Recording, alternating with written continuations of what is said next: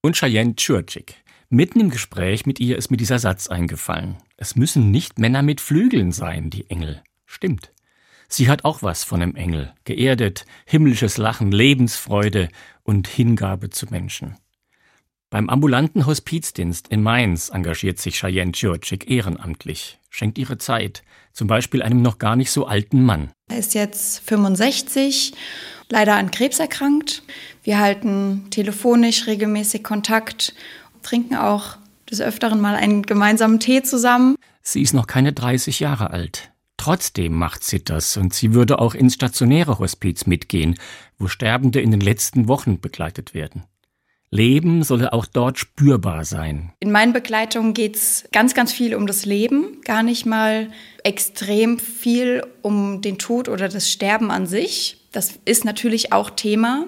Ich denke, das ist auch für die Verarbeitung sehr wichtig, dass man auch auf die lustigen und schönen Dinge im Leben zurückblicken kann. Es wird schon sehr viel gelacht. Und lacht dabei. Das Leben soll immer wieder blühen. Damit man als Ehrenamtliche reflektiert begleiten kann, durchläuft man bei der Mainzer Hospizgesellschaft einen Grund- und Aufbaukurs, weit über 100 Stunden. Wie gehe ich mit den Sterbenden um? Wie ist die Kommunikation? Aber auch, warum entscheide ich mich dafür, ehrenamtlich in diesem Bereich tätig zu sein? Wo sind meine eigenen Grenzen? Ihr erster Freund ist ums Leben gekommen. Da war sie 15. Das war traumatisch, aber nicht traumatisierend. Cheyenne engagiert sich, weil sie menschlich wachsen will und aus Neugierde. Was passiert nochmal am Lebensende und was sind auch nochmal Ziele oder Gedanken von den Menschen?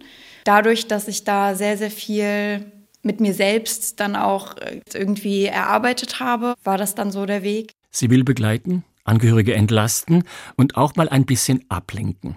Die Krankheit soll nicht alles beherrschen. Die Krankheit, das ist einfach scheiße da steht die Welt erstmal komplett auf dem Kopf. Aber es gibt eben auch am Lebensende noch schöne Seiten.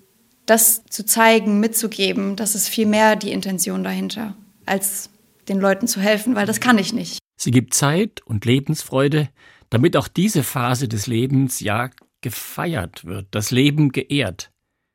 Aber dann muss es sie doch auch fragen, kriegt sie auch was zurück?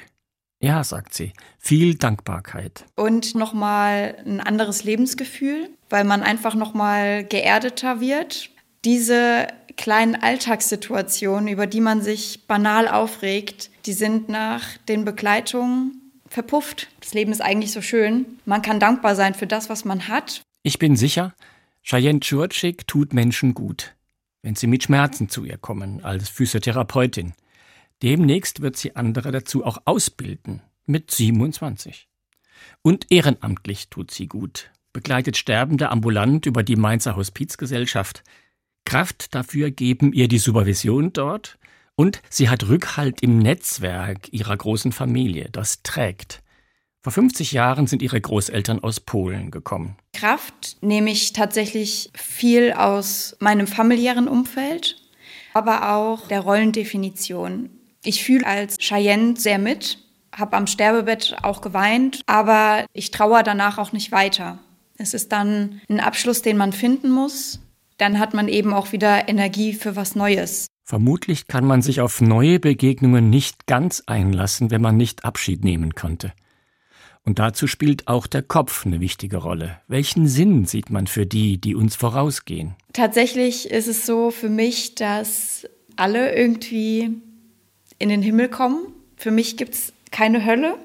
Und ähm, ab und zu habe ich auch den Eindruck, dass in verschiedenen Situationen dann wirklich auch kleine Schutzengel draus werden.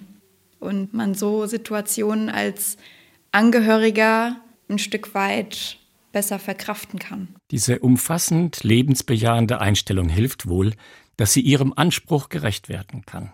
Ganz da zu sein für Angehörige und Gehende. Sie will dem gerecht werden, dass auch das Lebensende individuell ist und das auch mit ermöglichen. So sein, wie man ist, ohne irgendwie die Menschen versuchen wollen, in eine Richtung zu lenken, alles fühlen zu lassen, was irgendwie an Emotionen aufkommt. Es ist alles erlaubt, dass keiner wirklich alleine ist, da sein und zuhören. Sie erlebt, dass sie dabei auch selbst sehr viel bekommt Sie hatte Sorge, gibt sie zu, als sie zum ersten Mal im Hospiz dabei war in der letzten Stunde. Aber es muss gut gewesen sein. Weil das ein unheimlich friedlicher Moment war. Da habe ich das erste Mal so die Ehrfurcht gespürt und ganz tiefe Dankbarkeit, dass ich einfach diesen Moment miterleben durfte. Zum Abschluss gibt mir Cheyenne Churchick noch etwas ganz Praktisches mit. Klingt beinahe wie eine Kleinigkeit, aber vielleicht ist es in Wahrheit fundamental dafür, wie es uns gelingen kann, einander menschlich loszulassen. Immer sich verabschieden, wenn es nur gerade mal eine Kaffeetasse oder mal ein Toilettengang ist, sollte man sich vorher verabschieden.